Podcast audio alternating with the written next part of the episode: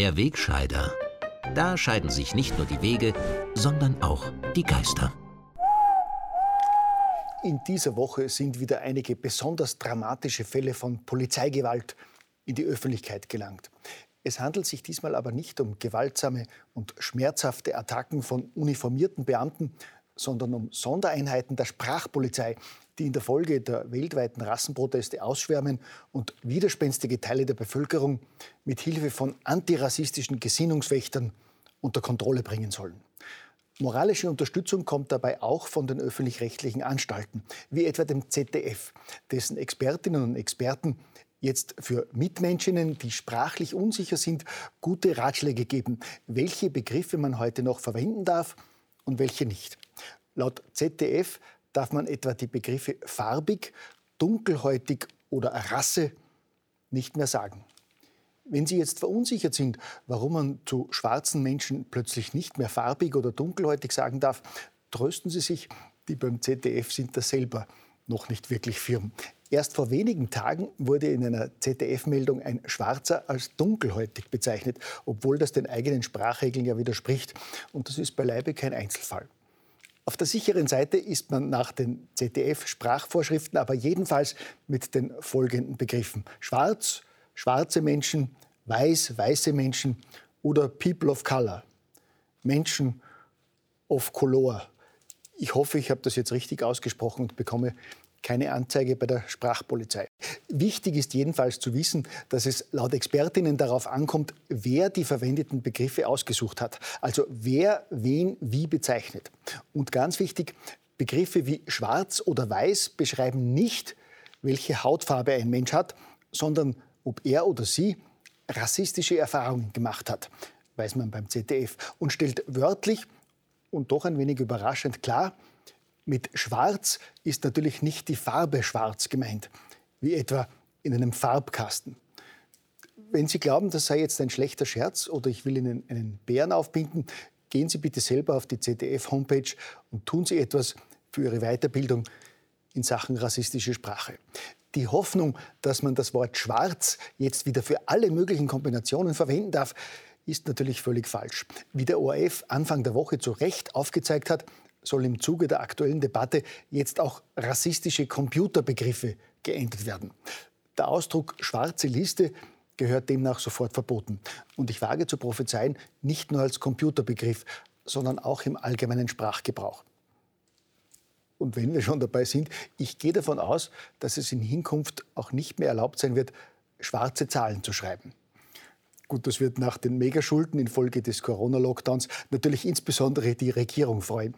Und auch bei der SPÖ dürfte die Freude groß sein, dass künftig nur noch rote Zahlen erlaubt sind.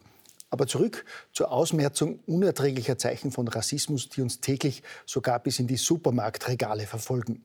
So zeigt etwa das Logo der Reismarke Uncle Benz seit 80 Jahren den Kopf eines älteren schwarzen Mannes. Der US-Lebensmittelkonzern Mars will nun aber endlich rassistischen Vorurteilen und Ungerechtigkeiten entschlossen entgegentreten und wird den Kopf des schwarzen Mannes künftig aus dem Logo entfernen. Der Pepsi-Konzern geht mit seiner Tochtermarke Aunt Jemima sogar noch weiter und wird die über 130 Jahre alte Marke ganz aus dem Markt nehmen. Einen großen Erfolg für die Black Lives Matter-Aktivisten nennt das die Tageszeitung Kurier. Doch unser Kampf gegen Rassismus hat gerade erst begonnen. Und ich finde, wir dürfen da nicht locker lassen, solange noch ein Schwarzer auf irgendeinem Firmenlogo zu sehen ist. Also quasi ein Auftrittsverbot für Schwarze in der Werbung. Was sage ich? Natürlich nicht nur in der Werbung, sondern in allen Bereichen unseres Lebens, insbesondere auch bei Film und Fernsehen. Nach der Verbannung des Oscar-gekrönten Filmdramas Vom Winde verweht und der erfolgreichen BBC-Satireserien Forty Towers und Little Britain haben deutsche Gesinnungswächter jetzt den bis heute erfolgreichsten deutschsprachigen Kinostreifen Otto der Film im Visier. In Tipp Berlin, das ist ein 14-tägig erscheinendes linkes Veranstaltungsmagazin, vergleichbar mit dem Falter in Wien, fordert man jetzt den ersten Film von und mit Komikerlegende Otto Walkes einer Revision zu unterziehen. Bemerkenswert. Gerade die Vertreter der weltoffenen Gesinnungsgemeinde haben uns jahrelang erklärt, dass Satire alles darf. Wenn es aber gegen ihre eigene Gesinnung geht, machen die politisch korrekten Jakobiner selbst vor der offensichtlichsten Satire nicht Halt und schreien unverblümt nach Zensur. Andererseits muss Satire schon einmal als Ausrede herhalten, wenn linken Schmierfinken in ihrem Hass auf Institutionen einmal die Pferde durchgehen und sie auch noch das tiefste Niveau unterschreiten. So geschehen in der linkslinken Berliner Tageszeitung, besser bekannt als Taz, in der am Montag eine Kolumnistin unter dem Titel All Cops are berufsunfähig die Abschaffung der Polizei gefordert hat. Dieser Hetzartikel der übelsten Sorte endet mit dem Vorschlag, alle 250.000 Polizisten in Deutschland auf der Mülldeponie zu entsorgen. Zitat, nicht als Müllmenschen mit Schlüsseln zu Häusern, sondern auf der Halde, wo sie wirklich nur von Abfall umgeben sind. Unter ihresgleichen fühlen sie sich bestimmt auch selber am wohlsten. Unmittelbar unter dieser bizarren Hassabsonderung wirbt das linke Blatt mit dem Titel Wir schreiben aus Überzeugung um finanzielle Unterstützung, weil in Zeiten von Rechtspopulismus, Falschmeldungen und Hetze im Internet ist eine linke kritische Stimme im Netz wichtiger denn je.